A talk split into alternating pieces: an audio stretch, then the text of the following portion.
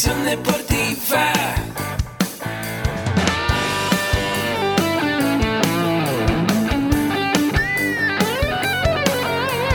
Yo soy Ahmed. Somos guerreros. Hola, bienvenido a la Asociación Mexicana de Educación Deportiva. Soy el doctor David Lezama, presidente de AMED, y es para mí un gusto darte la bienvenida a estos podcasts. Este programa está diseñado para compartir contigo conocimientos de los temas que nos apasionan a todos los que amamos el físico-constructivismo y el fitness y queremos mantener un estilo de vida saludable. Hablaremos entonces de entrenamiento, de nutrición, de suplementación, de farmacología y de un tema que cada vez toma más importancia, el marketing deportivo digital. Tendremos como invitados una gran variedad de opiniones y profesiones, entrenadores, nutriólogos, profesores de AMED, químicos farmacobiólogos, médicos, preparadores físicos y desde luego deportistas. Sus historias, consejos y testimonios te ayudarán a aumentar tus conocimientos y desde luego también tu número de entrenos de clientes, haciendo más exitosa y profesional tu profesión de entrenamiento deportivo. También aprenderás técnicas más eficaces del marketing que te ayudarán a monetizar esta profesión. Si quieres saber más de nosotros, visítanos en la casa virtual de la familia Med, www.amedweb.com. ¿Qué tal amigos? Soy el doctor David Lezama y como siempre es un gusto darte la bienvenida a este tu programa AMED con un clic.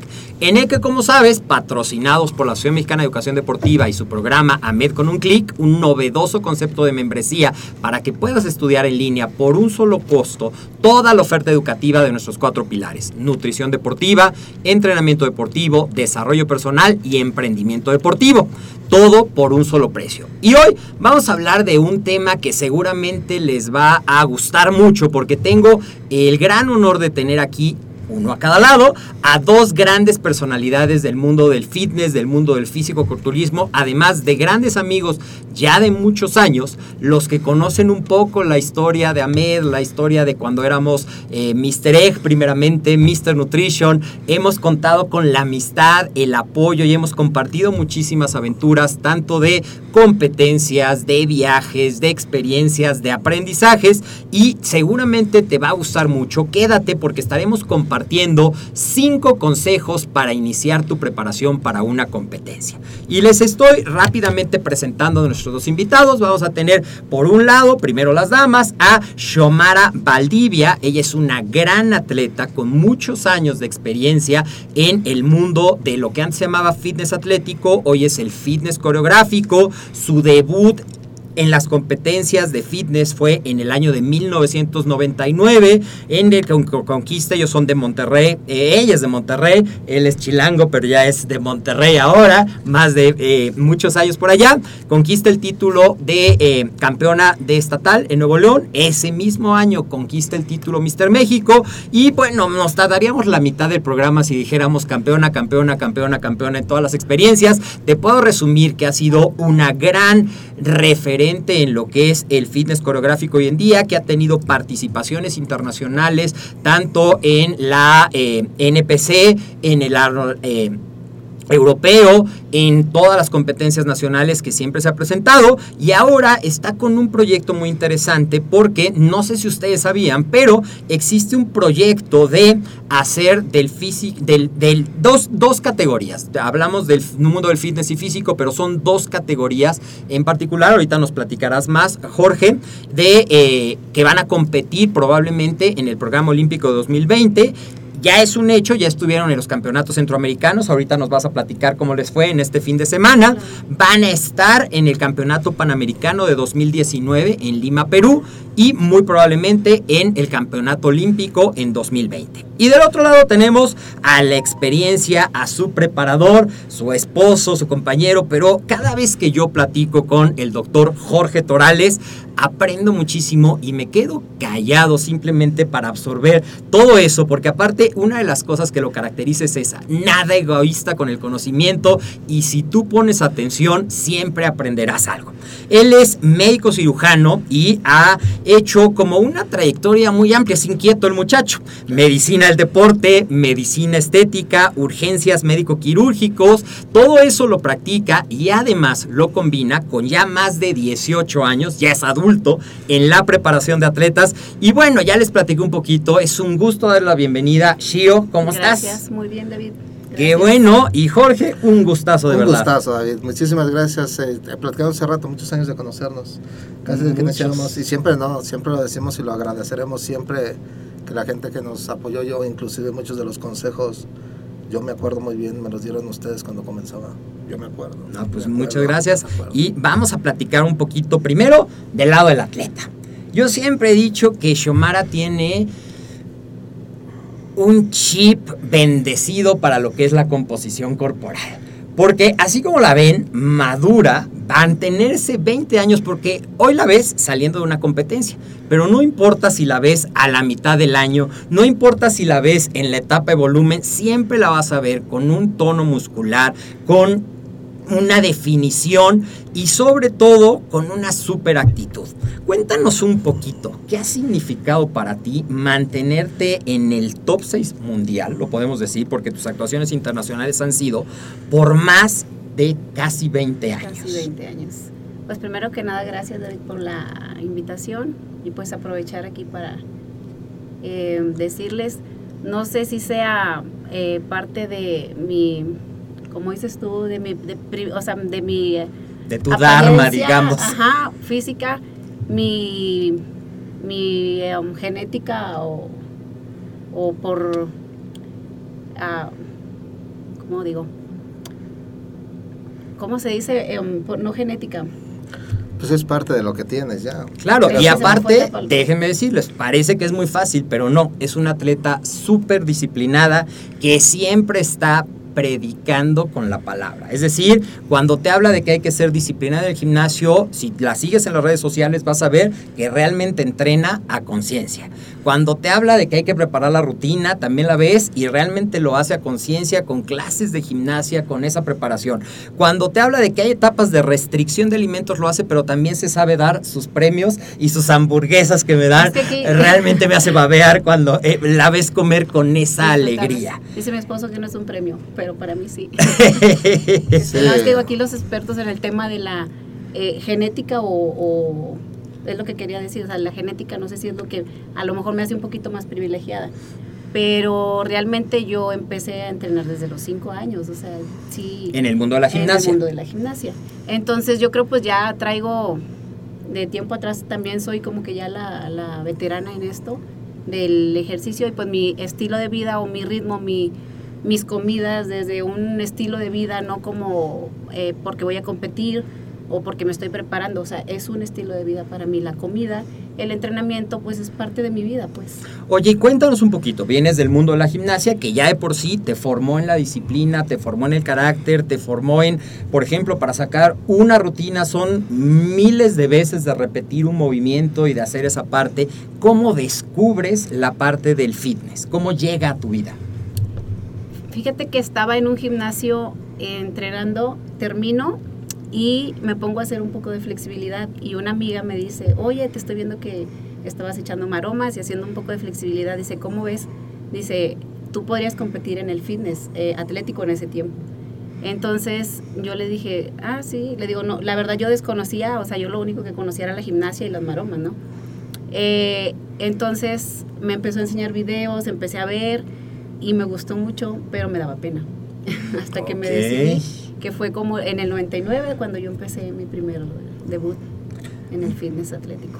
Y vienes, eh, como hoy, porque aparte es empresaria, es mamá, es atleta. Y cualquiera de nosotros a veces ponemos excusas en lugar de encontrar razones. Hoy tú tienes la meta bien clara, que es si se consolida esa parte de Tokio, ser representante de México. Seguramente ya está, ya es un hecho, vas a estar en el Panamericano representando a México. Pero ¿cómo? ¿Qué consejo le darías a las chicas que nos están escuchando y que a veces cumplen esos mismos roles? Trabajar, ser mamá y ser atleta. ¿Cómo organizas tu vida y tus días? Pues es, ahora sí que ya es una, pues el estilo que llevo, como te digo, el estilo de vida y es como decir, es que no tengo tiempo para ir al gimnasio, es que nos tenemos que dar el tiempo, es que el niño tiene partidos, es que la niña la tengo que llevar a las clases de gimnasia, o sea, la verdad, sí es un compromiso y un, digamos que un peso que traigo encima, pero es como que más el reto con uno mismo y cada día, cada día y cada día estar pensando cómo mejorarlo. Claro, y desde luego contar con el apoyo Ah, claro. de hacerlo en equipo, en pareja y que entiende perfectamente Sí, claro. lo que requiere ese y te apoya en toda la demás. Cuéntanos, Jorge, un poquito, porque siempre he tenido esa duda. ¿Qué pasó primero? ¿Se conocieron y entró al fitness o ya la conociste como atleta de fitness? A veces yo voy a hacer una broma que casi siempre digo y digo, Xiomara, ¿te acuerdas cuando me conociste? Sí, dijiste, ándale, no te vayas, papito, por favor. O sea, no, en realidad es, eh, el deporte nos ha unido, eh, nos hizo conocernos y es eh, parte de lo que amamos. Y cuando yo conocí a Xiomara, la conocí precisamente en una competencia nacional, en un evento nacional, y que hace poco, inclusive con mis atletas, les recapitulaba hace 13 años, sí, como 13 años. Yo conocí a Xiomara en un evento nacional en el que yo iba como médico a cubrir el evento. Ok. Y Xiomara estaba representando a Nuevo León como atleta del estado de Nuevo León en un evento nacional. Para salir fuera, me acuerdo que esa vez yo estaba cubriendo el evento, precisamente de las primeras veces que salían los eventos nacionales de la federación a, a los estados, esa vez fue en, en Nuevo León. Y ahí también fue cuando conocí grandes amigos míos, Leo Flores y, bueno, grandes Baja, mucha gente que ahí me hice amigo de ellos. Era mi primer contacto fuerte con competidores nacionales y Xiomara era una competidora que estaba representando el estado de Nuevo León. Me la presentaron, la conocí, ahí nos conocimos. Después yo me fui a Cuba a hacer metodología del entrenamiento. Regreso, yo tenía que regresar a Cuba a hacer, a Cuba había ido a hacer un, un diplomado. Me iba a ir a hacer una maestría y cuando regreso me la vuelvo a encontrar. Este, congeniamos, hicimos clic y este, toda esa parte del preámbulo que contaremos algún día en la historia. Pero de ahí en adelante empezamos a, a- a- a estar juntos, a estar juntos como pareja, a estar juntos como personas, como seres humanos. Y eh, eh, fue cuando también yo dije, voy a competir. Eh, hice mis preparaciones, logré sentir lo que eran las competencias. Llegué a salir con ustedes Sí, a que nos claro. a competir fuera de, inclusive de- de- del país, bien. Este, lo viví, lo disfruté muchísimo hasta que nació mi hijo y yo dejé de competir. Xiomara siguió con el proceso, pero yo enamorado de esta parte del físico, que aparte cuando yo hice medicina del deporte me decían, ¿por qué línea te vas? Eh, porque era deportes de conjunto, deportes de potencia. Y yo decidí, en este caso, deportes de potencia y uno de ellos, eh, dentro de lo que encajaba en ello, pues era el físico-constructivismo. Y fue donde yo la conocí, donde empezamos a trabajar juntos. Y me acuerdo que en nuestro departamento teníamos más trofeos que, que, muebles. que muebles. Este, la verdad, eh, en la cocina de nosotros no había más que una estufa, refrigerador y no había más que pollo, atún, etcétera, cosas normales porque no teníamos hijos todavía. Y vivíamos así, compitiendo de una a otra y nos íbamos a otra y a otra. Y no era como que ahí te voy a llevar, era nosotros, ¿cuál? Y vámonos, y cuál otra, y vámonos, y vámonos, y vámonos. Y, y fue de las etapas más bonitas tal vez que nosotros vivimos eh, porque lo disfrutamos juntos como pareja y aparte tenemos el apoyo, me acuerdo en ese entonces de, en ese entonces de, de- de- le decíamos la proteína de, de la imagen del huevo, ¿verdad? de Mr. Egg, este, que nos apoyaron mucho, salimos fuera y estuvimos trabajando también con muchos problemas y con muchas trabas como todo por estar trabajando juntos, solos, por estar trabajando con algunas otras gentes, eh, nos limitaban mucho, y, pero nosotros persistimos, no decaímos, seguimos trabajando y pues ahora después de, no sé, mi primera competencia nacional la hice en Guadalajara con ella, fue mi primera competencia donde yo competí, compitió ella. Yo me acuerdo que quedé segundo lugar en el nacional en mi categoría. Xiomara ganó el primer lugar otra vez en su categoría, que le hizo a salir fuera del país, a España, me acuerdo, España, al Mundial Mundial. de Fitness a Santa Susana. Y eh, ahí fue donde eh, quedó mi historia marcada junto con ella. Y después de eso, este año pasado, eh, volvimos otra vez al estado de, de Guadalajara, donde nos habíamos ido a parar hace 13 años como competidores solos y ahora ya no íbamos como competidores solos, ya íbamos con un grupo de atletas que nosotros formamos, que eran alrededor de 20, 20, 25 competidores y de los cuales nos dio el gusto de ver que se trajeron varias medallas de primer lugar, vivieron el evento y me hizo recordar esa, esa historia de 13 años de trabajo. 13 años que se dicen rápido Después de que yo empecé a competir, sí. después, o sea, 13 años de que empezaste a competir. Mire qué interesante. Primero se conocen tú como médico, Claro. ella ya como atleta, hacen ese clic y es una motivación, así como ha sido inspiración para muchas mujeres, esa esta parte no me la sabía, fíjate que había sido tu inspiración también para animarte a participar de manera muy exitosa y tú has vivido entonces pues prácticamente los dos lados, Claro. como atleta y como preparador de atletas. Claro. Y platicábamos un poquito acerca de que es realmente un compromiso de disciplina, de entrega, de confianza con tu preparador, el hecho de decir quiero pararme a una competencia. Vamos a empezar con lo que les prometí y de ahí empezamos a desarrollar. Vamos a suponer que llega contigo una persona que ya está dentro del estilo de vida fitness y ya está eh, de alguna manera con un físico respetable y te dice, quiero competir. Y así hay mucha gente que nos sigue en el programa MED que de ver se inspira para competir. Si yo te dijera, ¿cuáles serían tus mejores cinco consejos para alguien que se va a preparar para su primera competencia? ¿Cuáles serían, Jorge? Híjoles, tú dejas, tú me dijiste que podía decir con lo que era. Lo que tú quieras. Aquí estamos para aprender, como siempre digo. Lo primero que le digo a una gente cuando va conmigo y me dice quiero competir, yo les digo quítate de la cabeza que quieres competir. El primer consejo que yo les doy es evita querer competir eh, contra el concepto que tú tienes de competir. Suena un poco difícil y te digo, nos tardaremos horas en hablar, pero cuando una persona llega conmigo y me dice quiero competir es porque viene contaminada de lo que ha sido muy bueno, pero también hemos tenido que luchar mucho y son muchos temas, muchos, muchos temas, David, pero eh, el, deseo de querer ser algo, de alcanzar a ser algo, lo es tanto el deseo de querer decirle a otro, mira cómo soy, mira lo mío, lo que... lo-". y eso quieren hacerlos por procesos tan rápidos que cuando me dicen quiero competir, piensan que uno tiene una vara mágica para cambiar a esa persona y le gane a otro. Primer consejo que yo les doy es evítate de la cabeza competir. Quiero que te metas en la cabeza que tienes que trabajar para ser mejor y que si tú le quieres llamar tu primer competencia ante eso es lo primero que quiero. Que tú ante todo te propongas y desees que lo que tú desees alcanzar es primero ante ti mismo y solamente tú lo, lo vas a trabajar y lo vas a desear, no más que yo y no más que los demás y que lo que hagas no es para que los demás estén contentos o no es para que tú estés contento con tu esfuerzo y si a eso le quieres llamar competencia ante ti mismo, es lo primero que te voy a ayudar a hacer. Si tú lo que quieres es competir, subirte a un escenario para ganar un trofeo o ganarle a otro, no te puedo ayudar.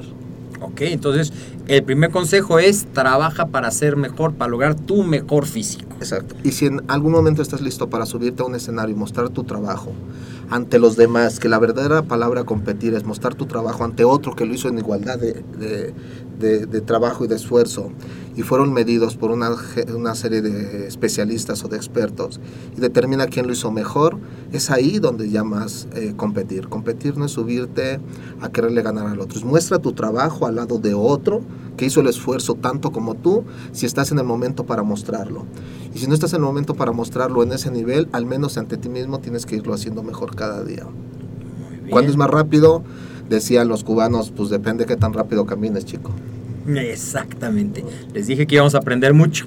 Segundo, El segundo punto es que no hay varas mágicas, no hay cosas mágicas, a pesar de que la, la ciencia, la experiencia ha avanzado, que eh, hay muchas cosas que, que están eh, eh, muy, muy avanzadas. No existen varas mágicas, todavía dependemos de una cosa que nada puede cambiar y que es conocer el cuerpo humano. Cada cuerpo humano trabaja diferente y que a pesar de que yo te dé una guía y te dé un alimento estandarizado y te determine suplementos o te determine planes de trabajo apoyados por especialistas en de entrenamiento especial, cada cuerpo, quieras o no, tiene tantas variantes mínimas que tenemos que tomar en cuenta que lo el siguiente punto es aprende a conocer tu cuerpo porque aunque seamos muy especialistas, cada quien tiene que conocer su cuerpo y tiene que entender muchas cosas, muchas cosas y aceptar muchas cosas.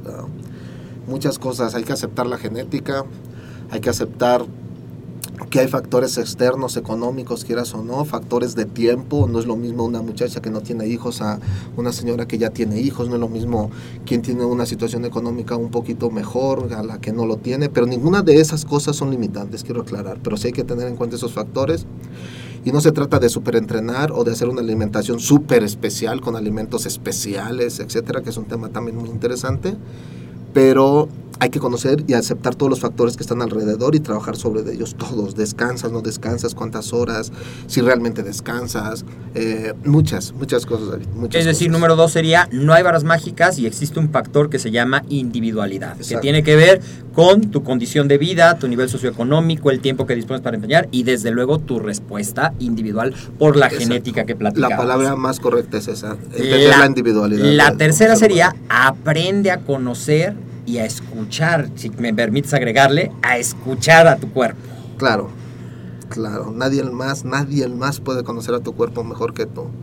Y si me dices cuál es el, el resultado de todos estos años, es tratar de conocer y escuchar los cuerpos de las gentes desde que entran, independientemente de que le hagas mediciones, hagas eh, protocolos de medición para determinar porcentajes, densidades, todo lo que exista, laboratorios, me decía un maestro, primero observa, no escuches números, observa, ve, si tienes experiencia te vas a dar cuenta y eso es lo primero que te va a dictar realmente hacer algo y es real, es real, pero eso solo te lo da el tiempo, te lo da el tiempo. Exactamente. Entonces llevamos tres, dos más.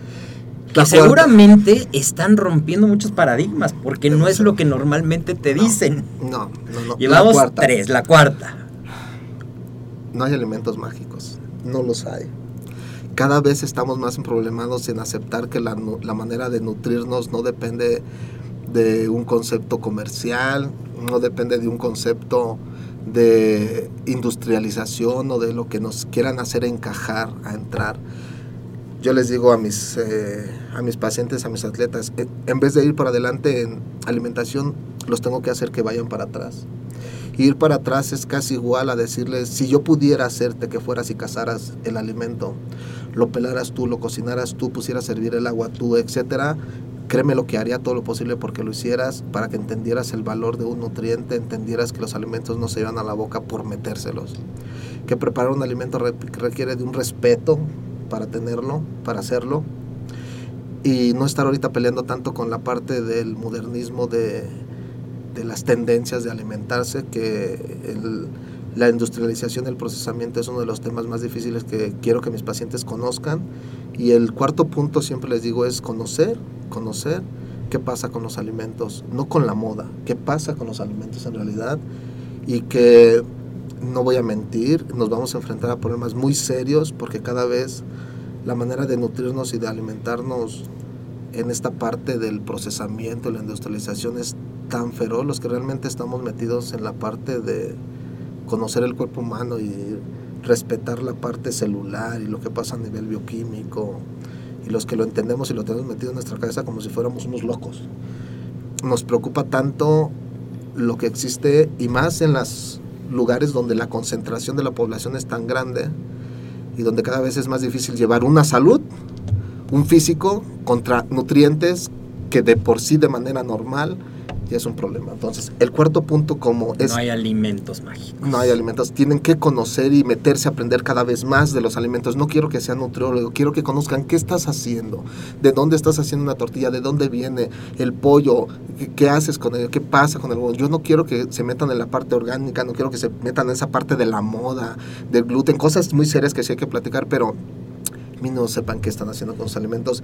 Y decía un, una persona grande de la Organización Mundial de la Salud, que no tiene nada que ver con el fitness, tiene que ver con la salud, decía, cada vez entre menos gente cocine, más gordos vamos a tener. Entre más eh, lugares llegue la industrialización, el procesamiento, más enfermos eh, de las enfermedades más comunes, sobre todo las metabólicas, vamos a tener, porque es más fácil comprar algo a prepararlo y elaborarlo y estoy seguro que en esos lugares donde la gente a lo mejor padecía de desnutrición ahora padece de problemas me- metabólicos porque la cantidad de azúcares, etcétera, que meten es que hasta el perro engordan y enferman.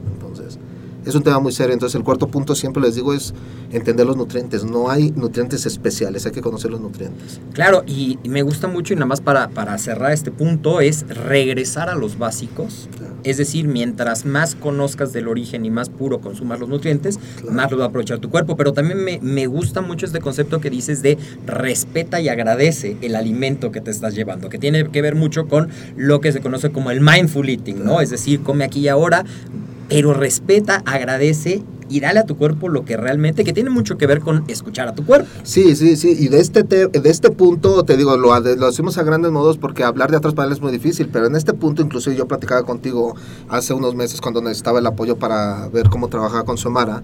Eh, el punto desde inclusive conocer, o sea, debemos de aceptar que nuestros nutrientes, aunque sean frescos, etcétera, hay muchos de los nutrientes y de los micro y de las partes ortomolecular que no se tiene, que tenemos que buscarla sin falsedad, y es un tema importante, vitaminas, minerales, eh, toda esa parte que es un tema todavía mucho más profundo y que nos aventaríamos horas y horas en platicar inclusive en cada uno de ellos, los ácidos grasos que pasan en el celular, y no nada más con la parte estética, estás hablando desde la parte de salud.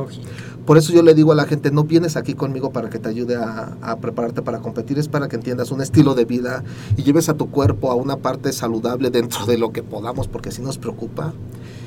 Y que por ende deberá de estar apegado si tienes una genética, eh, y ahorita el último punto que vamos a, a mencionar, pero si aparte traes una genética, claro que debes de tener un cuerpo con calidad, sin retención de líquidos, sin etcétera, decir, descansa, no me retienes líquidos, no te me estreses tanto, la vida es así, pasa esto, mete estos nutrientes, que no se te pase el número de comidas, prepáralos tú, elabóralos, cámbiale el sabor, presenta, compra.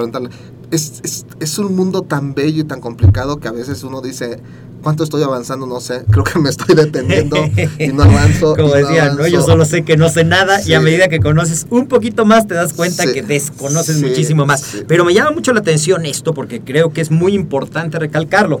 Cuando una persona habla de regresar a los básicos, la gente podría pensar que estás en contra de los suplementos alimenticios, pero acabas de decir algo muy importante que tiene que ver con la fisiología, que es una de las cosas que te apasiona. Nunca. Les digo la Por gente. muy bien que comas, nos vamos a quedar con ciertas deficiencias de nutrientes que ni siquiera tienen que ver con qué también escojas los alimentos, sino con las condiciones de los suelos, transporte, manejo. Claro, no, hombre, si, al contrario, si algo debemos de aprovechar es los avances que existen, vuelvo a decir, todos los avances que existen, pero entender cómo los utilizas y cómo haces de ellos realmente algo que los dignifique a ellos y no los haga como algo mágico o los haga ver como que son cosas malas o que no sirven, porque está, mira, yo voy a hablar de una cosa que es bien, es bien, es bien cierta, quieran o no aceptarlo, eh, a nivel de salud, a nivel de salud, el único grupo de la sociedad que realmente está preocupado por mantener la salud en su gente somos los que tratamos de mantener un estilo de vida saludable en la gente. Quieran o no aceptarlo, la gente que está metida en el área del fitness y del fisioconstructivismo, lejos de, de- de- del parámetro de competencia, sino como estilo de vida, por eso yo les digo a la gente, no, no, no pienses en competir. Quiero que empieces en, en- en un estilo de vida. Son los- somos los únicos que realmente luchamos por evitar el procesamiento, más tienes que saber que existe, Claro. Tienes que saber que existe la parte de la industrialización, tienes que saber qué pasa con ellos, cuál es el, el- monstruo más grande que ha, ha dañado a muchas de las cosas, pero que también ha ayudado a que muchas cosas avancen. Sí, es un tema muy complicado, pero le digo a la gente, hay cosas que te salvan, pero no te dan permanencia. Si yo te dije a ti que a las 5 de la tarde necesitaría que metieras pollo o carne o pescado con una porción de carbohidratos, arroz o quinoa o papa, etcétera, tus vitaminas, tus minerales que no van a estar ahí y que no los vas a encontrar en un botecito, es decir, los tienes que comprar, los tienes que tener, los tienes que tomar. Que es un tema muy interesante porque en todos lados venden vitaminas y suplementos y minerales, en todos lados, en todos lados. Pero saber realmente si de eso es bueno o no es como nada más estarnos mintiendo y estarnos engañando, tanto como con los nutrientes, el macro. Es oye, es que yo me senté y me comí en un restaurante un corte de 450 gramos especial, wow, con un sazón. Te entiendo el sazón, el sabor y el paladar, que es un tema muy interesante. Pero realmente necesitaba esa cantidad, realmente es un alimento que está libre de procesamiento, neutralización. ¿Por qué no lo preparaste tú? ¿Por qué no lo cargaste? Y tú me dices, es que se me olvidó porque llevaba prisa. Lo acepto, entra, compra porque te salva, pero no te da permanencia. Claro, pero aparte, acabas de decir algo bien importante, no significa que tu cuerpo va a aprovechar eso, a lo mejor quedaste satisfecho, pleno, pero no necesariamente tu cuerpo aprovechó todo y sí lo sobrecargaste y va a tener que batallar para deshacerse de toda esa... Sí, no, la Bueno, podríamos la- hablar horas y horas Sí, de todo, de- pero de- vamos, ya tenemos cuatro puntos, uno más, La actividad física. la actividad física. La actividad física que tiene varios rubros, desde la parte eh, recreativa, desde la parte eh, por salud, eh, que requiere ya tener un- una indicación precisa, que tiene también limitantes dependiendo de la cuestión que se busque en cuanto a salud. Está la de nivel competitivo, eh, que tiene también varios niveles, ¿verdad? competitivo recreativo, competitivo amateur, profesional, hasta llegar a las juntas, que las que está tratando de llegar a los niveles olímpicos, que es la representación máxima de un atleta, y de ahí que, por ejemplo, eh, realmente el, el- la calificación más grande que se le pueda dar a Xiomara es que realmente es una atleta que tiene años y años entrenando. No le importa si va a competir o no va a competir, ella toda su vida está entrenando, manteniendo un, un estilo de vida, llevando sus capacidades físicas al máximo, lo que engloba realmente el fitness. Y de ahí que nosotros eh, agradecemos que la tomen en cuenta para ser una representante a nivel olímpico, porque un atleta olímpico no está hecho de, en un año ni en dos años. Un olimpi- la palabra olimpismo es un tema muy serio y aunque hay gentes o competidores que ya son profesionales, porque se los permite una organización, lo, lo respetamos y lo, lo valoramos, pero la palabra olimpismo engloba mucho más cosas, son cosas milenarias y que hace años, son milenios de años, ya estamos hablando en la época moderna a lo mejor del olimpismo, pero en la era eh, antigua del olimpismo los atletas no los dejaban eh, competir entre ateneos y entre espartanos, etcétera, si no tenían 10 años o 15 años entrenando. Claro. Es decir, un atleta para que sea real tiene que entrenar y tiene que esforzarse y hacer eh, trabajos físicos al máximo y eso lo ha hecho Xiomara, eh, por ello hoy en día decimos es un atleta real porque el cambio que tiene en su cuerpo aparte de lograrlo mantener es por años de trabajo físico y es de las que va y entrena a su capacidad máxima tratando de hacer mediciones empíricas, no dejo de mentir porque hacer mediciones metodológicas muy precisas todo el tiempo no se puede, pero si algo nos ayuda en este deporte es que la parte estética depende mucho del nutriente y de llegar lo más cercano a una carga de trabajo y pues tener la pasión para ello. Entonces, la actividad física como tal, a nivel eh, competitivo, de disciplina, constancia, esfuerzo, eh, es el punto que como punto final les digo, no bastan con que me digas que vas al gimnasio, vas y entrenas. Bien, si no, aunque vayas, no me interesa el mejor gimnasio que vayas, yo siempre les digo, no me interesa que sea con piedras, pero si con piedras tienes que entrenar, con piedras tienes que entrenar. Claro, y ahora toma mucho más sentido el número uno. Evita querer competir, porque en realidad lo pusimos como número uno, pero es la consecuencia de estos cinco. Es decir, empezamos con la actividad física, entendemos que formar un atleta maduro de calidad internacional no es de la noche a la mañana, va a llevar tiempo, va a requerir constancia, llegar a una madurez muscular. Después de la actividad física viene la alimentación como piedra angular de esos dos resultados, serían como las dos partes conocer tu cuerpo y escucharlo, que también tendría que ver con, muchas veces hablamos del triángulo de nutrición, entrenamiento y descanso. Parte de escuchar tu cuerpo tiene que saber cuánto requiere para descanso y esa parte. No hay varas mágicas y ya finalmente, si te comprometes de abajo hacia arriba en lugar del 1 al 5, del 5 hacia el 1, tu premio y tu recompensa será que vas a mostrar el trabajo y entonces sí vas a competir. Ahora lo entiendo perfectamente. Fíjate muy bien, ¿por qué quisiera que David se fuera conmigo a la clínica?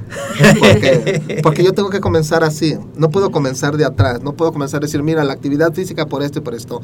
Tengo que comenzar a hacerles entender que para llegar a un punto de competitividad, de lo que me vienes a pedir, de lo que la gente... Es más, yo en la actualidad, como requisito, no lo pongo ya así, como requisito le pongo no querer competir. Si tú vienes y me dices que quieres competir, no te veo, no te consulto, no te llevo. Claro. No te llevo porque mi objetivo ya no es ese, no es formar competidores. Va a llegar un momento en que tu cuerpo puede tener un parámetro tan fuerte que puede ser presentado en un escenario que le puedes llamar competi- competitividad, que sea digno de mostrar tu esfuerzo ante los demás, que puedan decir, wow, quiero ser un ejemplo y quiero eso. Pero no nada más la palabra de quiero ganarle a alguien para que los demás quieran ser eso. No, no. Tienes que enseñarles qué pasó con esa historia para que tú te subas a un escenario. Quiero que muestres qué pasa con tu alimentación y que no se trata de comer puro atún o puro pollo hervido o de comprar suplementos por meter. ¿En qué momento los metes? ¿Cómo los metes? ¿De dónde vienen? ¿Qué haces? No es gastar estratosféricamente, es invertirle a la parte que realmente quieres tener. Es decir, hay mucho, mucho, mucho. Y les digo, suéltenme el micrófono. Y nos Claro, y es, y es, y es algo que, que ahorita que estás platicando creo que lo podemos resumir como a veces la gente dice, quiero competir para alimentar el ego. Así es. Y eso es lo que no te gusta y eso es lo que no haces. Cuando dices, voy a mostrar mi trabajo, me encanta eso, mostrar tu trabajo ante los demás como resultado de que soy congruente con todo ese estilo de vida, que soy disciplinado, que todo el tiempo puedo estar con eso ya no es un sacrificio, sino se convierte en mi estilo de vida que realmente inspira, motiva y es un factor generador del cambio. Y es como la historia de que está el buscador de estrellas, el que está comiendo las estrellas de mar, que están un niñito con la marea y él les las está regresando al, al mar, ¿no? Y entonces le llega un señor y le dice, oye, pero no tiene caso, ya viste todas las que están, no marcan ninguna diferencia a lo que hagas. Y el niño levanta una y dice, para esta sí hará una diferencia. Es decir, si tú impactas positivamente una vida, estás aventando una arena de mar. Y si esa va a cambiar la vida y va a ser eso, y yo creo que por eso podemos platicar también, porque realmente esa es la misión de un profesional de la salud, de un preparador, de difundir y no alimentar el ego, sino fomentar la conciencia de un estilo de vida saludable. Claro, claro. Es una parte que eh, para la gente que nos ve y nos escucha, no, no, no voy a mentir, es parte de la historia de casi todos los profesionales, el iniciar inclusive con esa enfermedad del ego, de yo, yo, yo, yo. Pero llega un momento en que si tienes un, un compromiso y si tienes una obligación con eh, la sociedad que te está dando la confianza en decir queremos ser mejores y que vas a luchar contra muchas cosas como profesional, contra muchas trabas para tratar de hacerles ver a muchas cosas porque quieres que sea diferente tu gente.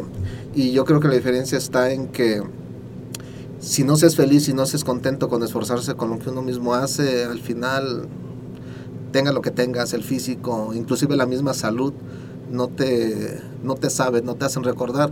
Hoy en día, si no vivido todas las cosas que viví cuando comencé, tal vez no, no me supiera nada lo que ahora he logrado hacer, que yo sigo diciendo que es casi nada, pero que yo creo que sí ha ayudado a mucha gente a hacerle entender que el presentar un cuerpo bonito, estructurado, es parte de la sociedad que te lo exige, pero no lo es todo. Y sin embargo, me dicen, Jorge, trabajas para ello y luchas que eso no lo es todo. Es claro, porque con el tiempo yo veo a mis pacientes que tienen el cuerpo y que logramos terminar con físicos impresionantes y que logramos terminar con sus, con sus trofeos de primer lugar, pero le digo, no te veo contenta, no te veo feliz, no te veo... Leno. Exacto. Entonces, si no hay una historia en ese trayecto hacia ser mejor, eh, aceptando que en ese proceso se hay trabas, se falla, eh, al final cuando llegas eh, no se es pleno exactamente. Claro, y- y- plenitud, y ¿no? platicaba en alguno de los episodios con un experto, un coach dentro de la parte del coaching deportivo, y él mencionaba mucho de su trabajo del coaching, decía que no se trata de competir para ganar, porque ganar es alimentar el ego, se trata de competir para mejorar, hacer tú, tú, tu mejor trabajo y a partir de ahí ser el parámetro de la medición de tus avances. Exacto. Ahora, algo que, que ya pudieron notar ustedes amigos es que la pasión se desborda y es comprometido y a veces no duerme porque tiene mil trabajos y aparte la cirugía y aparte el trabajo institucional porque es esa parte de retribuir mucho de lo que la sociedad le ha dado, retribuir con ese trabajo institucional, desvelarse y aún así estar al pendiente de todos sus atletas. Y entonces alguna vez he llegado a escuchar que eres muy estricto como preparador y desde luego me queda claro que si tú estás poniendo ese compromiso, esperas un mínimo grado de compromiso. Y no es que seas muy estricto, pero a ver, Shio, tú que has estado bajo eso, ¿es estricto o es comprometido? No, sí es estricto. Con Es- sus pacientes sí. ¿Y es difícil? Eh, no, todo el mundo termina agradeciéndose, ¿no? Exactamente, porque simplemente practica con el ejemplo Sí, claro. dispuesto a dar. Claro. Y creo que eso es el liderazgo, por ejemplo. Yo sé que Torales Team se ha convertido en un en una familia, más que en un equipo, es una familia de personas que comparten un poco de esa visión que tú tienes. Sí, sí, como todas las familias se aceptan cosas y le ponemos familia porque realmente eh, en las familias hay primos que no se ven, hay tíos que no se ven, hay primos que no se llevan, Hay sobrinos que dicen, mira, él tiene más que sangrón, no, yo no tengo, mi, me esfuerzo más, menos me quieren decir. Como en todas las cosas hay eh, fiestas que hace un tío y no invitó al otro tío y se enoja el otro y, y el abuelo, en este caso yo digo, no se preocupe, no pasa nada, así es esto. Tratar de congeniar y mantenerlos unidos y hacerle ver que el que no tiene no quiere decir que valga menos para uno, o el que tiene más tiene valor más fuerte para nosotros. Si realmente es una familia, una familia donde también crecen, eh, deben de aprender y decirles, estamos tratando de dejar generaciones que cuando uno ya no esté podamos irnos tranquilos y decir, te dejé algo para que tú ahora lo sigas dando, ¿por qué no lo están haciendo? Y, y no es nada más al de me voy de mi casa porque no me quieren, no, si te vas quiero que te vayas haciendo las cosas bien. Y si terminas bien o mal fue porque lo aprovechaste o no lo aprovechaste, no voy a dejar de quererte, pero si tú lo aprovechaste y ahora te hiciste de un compromiso, pues ahora lo cumples más fuerte que los demás. Es todo un conjunto de cosas de formación que se vinieron sin planearlo, sin planearlo. Claro, y que resume mucho, eh, en la filosofía oriental hablar mucho del valor de honrar tu palabra. Es decir, te dije que me iba a comprometer, pues me voy a comprometer con eso. Y otra cosa que me gusta es que como familia también predican ese estilo de vida saludable. Shio nos hablaba de que tu hija ya está destacando en la gimnasia, tu hijo está en el fútbol. Fútbol. En el fútbol, pero es ese resultado lógico. Es como la extensión lógica del ejemplo que viven día a día. De verdad, estoy súper contento. Sé que todos estarán. Y bueno, vamos a despedirnos de este primer programa, porque les voy a tener dos programas con el doctor Jorge Torales. El siguiente programa con el doctor Jorge Torales vamos a hablar de algo que seguramente también te va a apasionar, pero aquí estamos hablando para principiantes. En el siguiente programa vamos a hablar de la farmacología deportiva y las realidades y los peligros que conlleva su uso. Pero vamos a despedir este primer programa.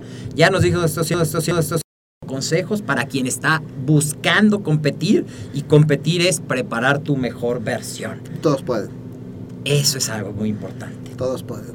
Todos pueden si toman la decisión. Al final de cuentas, cuando se bajan los trofeos no cuentan.